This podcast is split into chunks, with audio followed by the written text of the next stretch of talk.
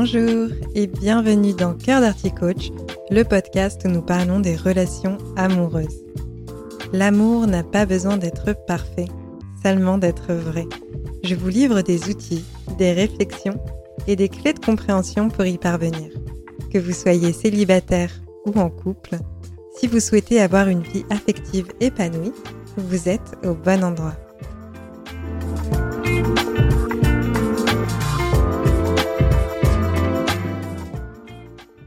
Bonjour à toutes et à tous, je suis ravie de vous retrouver dans ce nouvel épisode de Cœur d'Arty Coach et aujourd'hui je vais aborder la notion d'expérience en matière de relations amoureuses. C'est un sujet qui complexe beaucoup de personnes et je me suis dit qu'il serait intéressant de remettre les choses en perspective. La définition qu'on va mettre derrière le fait d'avoir de l'expérience en amour peut varier pour chaque personne. C'est pour cela que, quelles que soient vos expériences, vous pouvez avoir le sentiment que vous êtes novice en la matière. Une personne qui n'a jamais eu de partenaire amoureux va parfois se sentir tellement complexée qu'elle aura du mal à exprimer le fait de ne pas encore avoir connu le couple. Quelqu'un qui n'aurait eu que des relations type plan cul pourra aussi se sentir inexpérimenté de ne pas avoir été entre guillemets réellement en couple. A l'inverse, des personnes qui sont en couple depuis longtemps n'ont peut-être pas eu beaucoup de partenaires, puisque ces personnes peuvent rester des années avec quelqu'un, et ces personnes-là vont ainsi avoir le sentiment de ne pas avoir eu assez de partenaires. Quelqu'un qui enchaîne les relations qui vont durer un an ou deux ans pourra se sentir aussi en décalage de ne pas connaître les relations au-delà de l'état amoureux. Et je pense qu'on confond parfois le fait d'avoir de l'expérience avec le fait de tester beaucoup de choses. Ce sujet du manque d'expérience amoureuse, ça touche beaucoup de personnes, et en tout cas ça revient souvent en coaching, d'où mon envie d'en parler dans un podcast.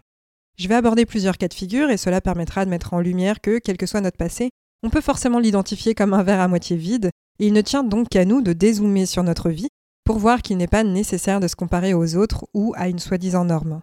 C'est un épisode qui, j'espère, vous mènera à la réflexion concernant le regard que vous portez sur vos relations. Je commence donc avec les personnes qui n'ont jamais eu de partenaire jusqu'à présent. Le fait d'être célibataire depuis qu'on est né est généralement source de complexe puisqu'on regarde autour de soi.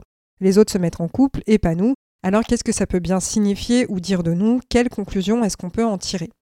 Quand on est dans ce cas de figure, euh, le manque d'expérience correspond à un nombre, celui qui quantifie le nombre de fois où on a été en couple. Ici, zéro. Ce qu'on ne voit pas nécessairement à ce moment-là, c'est que le temps qu'on passe en étant célibataire, c'est du temps où l'on apprend à se connaître seul, à identifier nos besoins et parfois nourrir davantage d'autres formes de relations ou d'autres projets. Ce qui peut venir du coup augmenter notre maturité affective et aussi la notion d'engagement qu'on aura pour le couple quand il arrivera. Ce n'est pas rare que j'entende une confusion entre le fait d'être mature affectivement et le fait d'avoir eu plusieurs partenaires. Alors qu'en fait, des fois, c'est justement le fait d'avoir peu ou pas accumulé les relations qui montre l'importance qu'on attache aux relations dites sérieuses. De l'extérieur, j'ai déjà entendu des personnes prendre peur en apprenant que leur potentiel partenaire n'avait jamais été en couple ou avait eu peu de relations amoureuses. J'entends aussi des discours qui disent Mon ou ma partenaire n'a eu personne avant moi, on s'est peut-être rencontré trop tôt, il ou elle va forcément avoir besoin d'expérimenter à un moment donné. Et je pense qu'une chose qu'il faut comprendre, c'est qu'on vit dans une société d'abondance, une société capitaliste. Environnement en fait dans lequel on nous invite à accumuler toujours plus, que ce soit du matériel, des expériences, des diplômes, de l'argent, etc. Et cette notion d'accumulation, on la transpose aux relations amoureuses, que ce soit conscient ou non. Le fait de dire que si quelqu'un n'a pas de point de comparaison avec des précédentes euh, expériences, ça signifie que la personne en question n'est pas en mesure de nous choisir en conscience, c'est simplement une projection de la peur de l'abandon. On ne peut évidemment pas avoir de garantie et de certitude que l'autre n'aura jamais envie d'aller expérimenter ailleurs. Cela dit, moi je trouve que c'est assez peu accorder de crédit à la personne qui vit sa première relation que de lui imposer notre propre vision des choses. Il n'y a qu'elle en fait qui va être en mesure de dire si oui ou non ça lui semble envisageable de passer sa vie en ayant connu une seule fois le couple. Et ce, du coup, quel que soit le fait que pour vous, ça vous paraisse impossible. Notre avis personnel, c'est jamais un fait. C'est une opinion et c'est d'ailleurs pour ça qu'on emploie différents mots pour qualifier un avis, un fait ou une opinion. C'est pas parce que nous, dans notre vision du monde, appliquée à nous-mêmes, on pense qu'on n'aurait pas pu, nous, de notre côté, expérimenter qu'une seule relation, que ça veut dire que c'est forcément le cas pour tout le monde. Autre cas de figure, on a les personnes qui vont accumuler plein d'histoires courtes et qui vont se sentir novices en amour parce qu'elles n'auront pas eu de relation durable. Donc vu de l'extérieur, ce qui revient, c'est qu'il y a une chose qui cloche parce qu'on n'a pas réussi à se poser. Ce que j'ai envie de mettre en évidence là-dessus, c'est le fait que, selon le référentiel dans lequel on se place, on peut toujours trouver que quelque chose ne va pas. Parce qu'à l'inverse, j'ai déjà entendu des personnes dire avoir honte de ne pas avoir de coup d'un soir ou de relations courtes. Ces personnes-là, elles ont l'impression de ne pas être normales parce qu'elles vont pas rentrer dans la case de quand on sort faire la fête, on drague et potentiellement on finit avec un ou une inconnue la soirée. Je vous mentionnais justement le fait de cumuler les relations parce que c'était le sujet de mon mémoire lorsque j'étais en formation. J'ai approfondi donc le sujet de la surconsommation amoureuse et j'en ai d'ailleurs parlé dans l'épisode 9 de ce podcast. Et lorsque je faisais mes recherches, j'avais lu le livre Les nouvelles lois de l'amour qui est écrit par euh, la sociologue Marie Bergstrom. Et il y a un extrait qui m'avait particulièrement marqué. C'était une étudiante de 22 ans qui disait J'étais sa première copine, donc j'aimerais bien qu'il voit autre chose pour me dire si effectivement je suis la bonne ou pas, parce que quand tu n'as rien pour comparer, je ne sais pas comment tu fais pour savoir si c'est la bonne personne ou pas. Et personnellement, j'ai déjà pensé ces choses-là avec des partenaires qui avaient eu peu de relations amoureuses.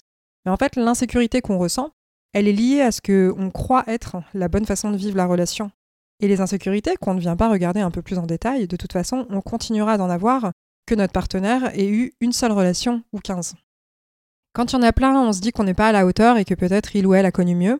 Quand il n'y en a pas, on se dit que il ou elle n'a pas suffisamment de points de comparaison. On va toujours trouver un petit quelque chose à redire. On a tous notre passé, et celui-ci, en fait, il va être source d'apprentissage. Ce qui compte, ce qu'il y a vraiment à regarder, c'est comment est-ce que nos expériences ou non-expériences, elles influencent la façon dont on relationne aujourd'hui. Je sais que certaines personnes vont complexer sexuellement.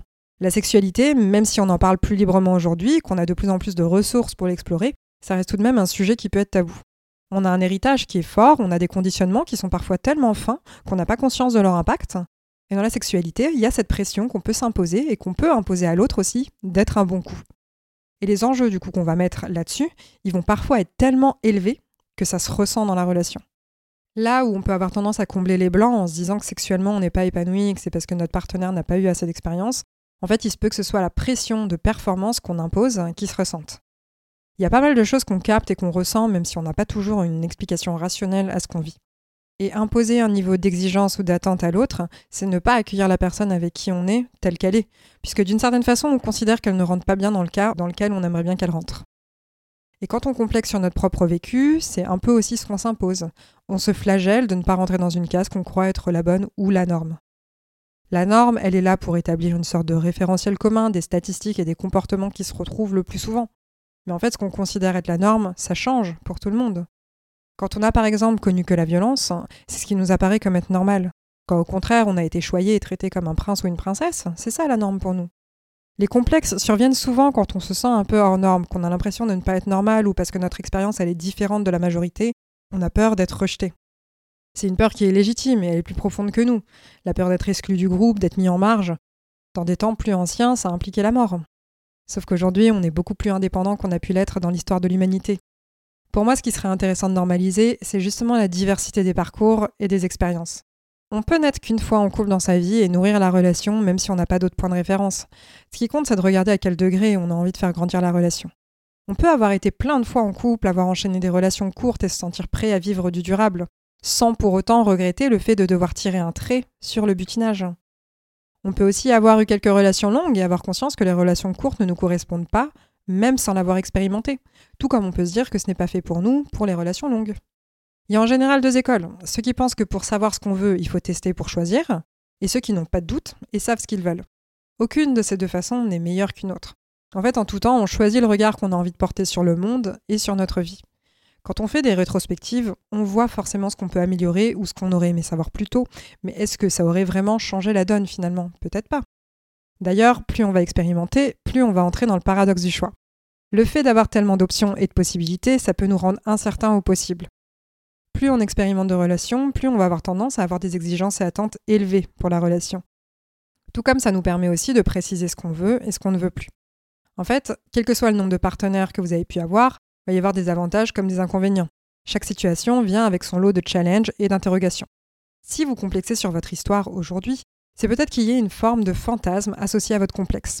Quelque chose comme si j'avais eu plus de partenaires, je serais peut-être plus doué au lit. Si j'avais eu plus de partenaires, je me poserais moins de questions sur la relation. Si j'avais eu moins de partenaires, je ferais moins fuir les hommes. Si j'avais moins d'expérience, j'attirerais plus de femmes à moi. Derrière le complexe, il y a généralement une histoire qu'on se raconte à soi-même, au-delà du fait de se sentir différent parce que notre expérience des relations est différente.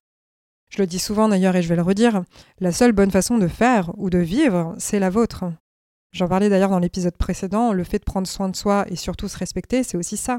C'est accepter que notre expérience de la vie, elle n'a pas besoin d'être la même que celle de notre entourage ou d'une norme. Et là où vous êtes, c'est ce qui fait de vous qui vous êtes, c'est ce qui vous rend unique, et c'est aussi ce qui fait de vous un être précieux qui mérite d'être aimé. C'est précisément lorsqu'on choisit de se lisser ou de gommer un peu plus nos spécificités que l'on se rend moins authentique et donc moins entre guillemets facile à aimer. Je vous invite donc à être vous et accepter vos expériences. Libérez-vous du doute, vos expériences sont suffisantes telles qu'elles sont. J'espère que cet épisode vous a plu et éclairé. N'hésitez pas à le partager à quelqu'un qui peut complexer dans le nombre de ses relations amoureuses. Prenez bien soin de vous et je vous dis à très bientôt dans un prochain épisode.